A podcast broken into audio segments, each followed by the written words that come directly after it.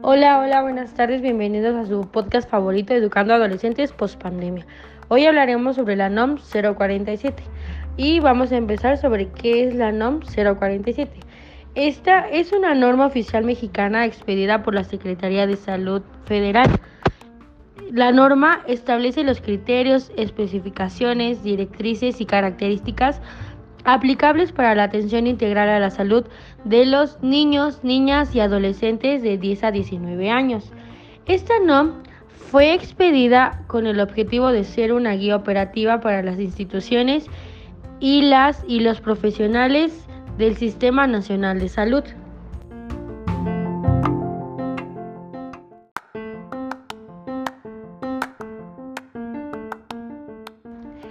Norma existe más que nada para cuando pasamos la etapa de la adolescencia, ya que es una etapa del desarrollo humano caracterizada por importantes cambios en, en las esferas biofísico-sociales, en las que suelen ocurrir eventos determinales para la vida adulta, tal como el inicio de las relaciones sexuales.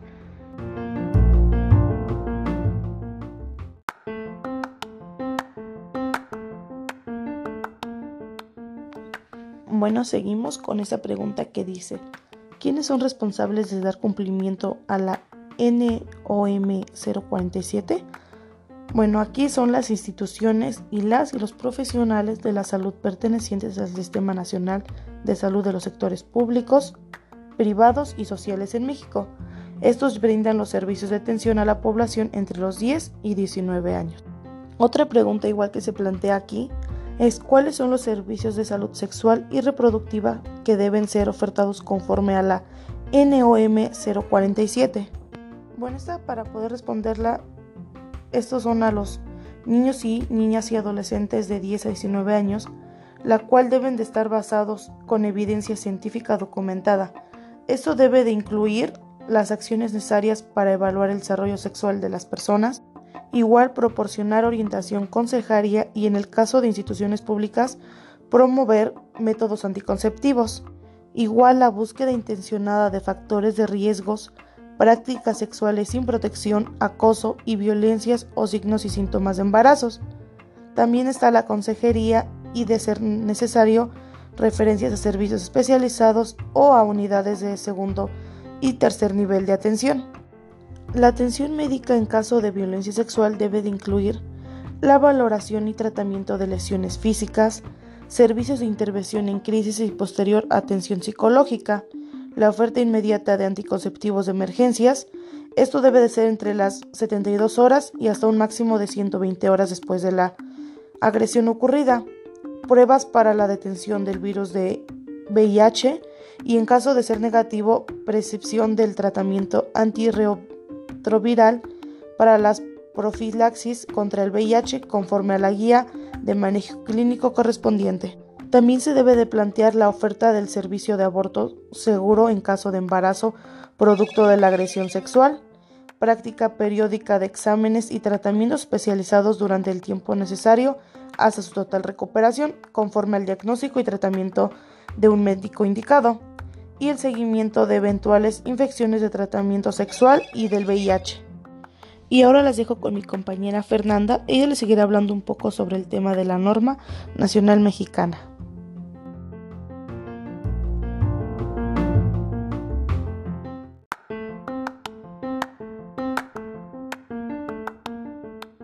Así es, como ya se los mencionó mi compañera Ivonne, uh, es muy importante el papel de los profesionales de la salud, ya que ellos van a brindar la información a los adolescentes acerca de su sexualidad. Por ejemplo, si algún adolescente acude a buscar eh, consejería acerca de su salud reproductiva, está en todo el derecho de pedir la información y no es necesario que acuda algún padre o, o tutor o no se necesita mucho menos de su autorización.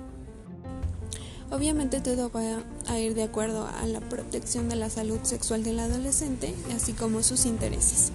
Incluso si a una menor de edad de 15 años eh, presenta y se presenta y quiere realizarse un aborto, está en todo su derecho y el personal de salud se lo puede brindar sin la necesidad de autorización de los padres. Bueno, ahora platícanos tú un poco más, Karen. ¿Qué información nos tienes?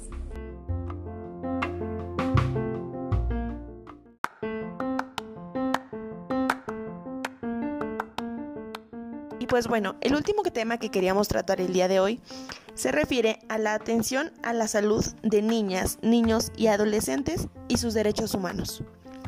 Dentro de los derechos humanos se incluye el derecho a gozar del más alto nivel posible de salud física, mental y social. Esto establecido en la Constitución Política de los Estados Unidos Mexicanos.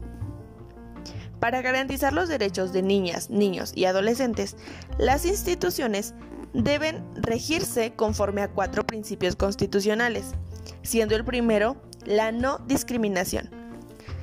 Las decisiones deben de ser incluyentes, y con base a las necesidades del adolescente, evitando a toda costa la restricción, distinción y exclusión que limite los derechos y la igualdad de oportunidades.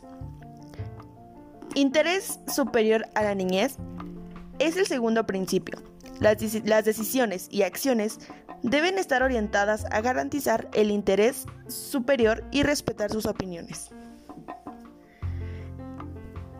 El tercer principio es el respeto al desarrollo evolutivo. Es decir, que los menores de 18 deben ejercer sus derechos de manera en la que van creciendo, desarrollando su autonomía, lo cual debe disminuir el derecho de los adultos a tomar decisiones por ellos. El cuarto principio es el derecho al ser escuchado y a tener participación. Estos deben de tener voz y deben de tener también la formación de un juicio propio. Además, deben de ser respetados al expresarlo libremente. Y por último, quiero hacerte la siguiente pregunta. ¿Tenías información sobre todo esto que acabas de escuchar? ¿Qué opinas acerca de todo esto? Nosotros nos despedimos dándole las gracias por habernos escuchado una vez más y sin falta nos vemos en el próximo episodio. En nombre de todas mis compañeras te damos las gracias y hasta luego.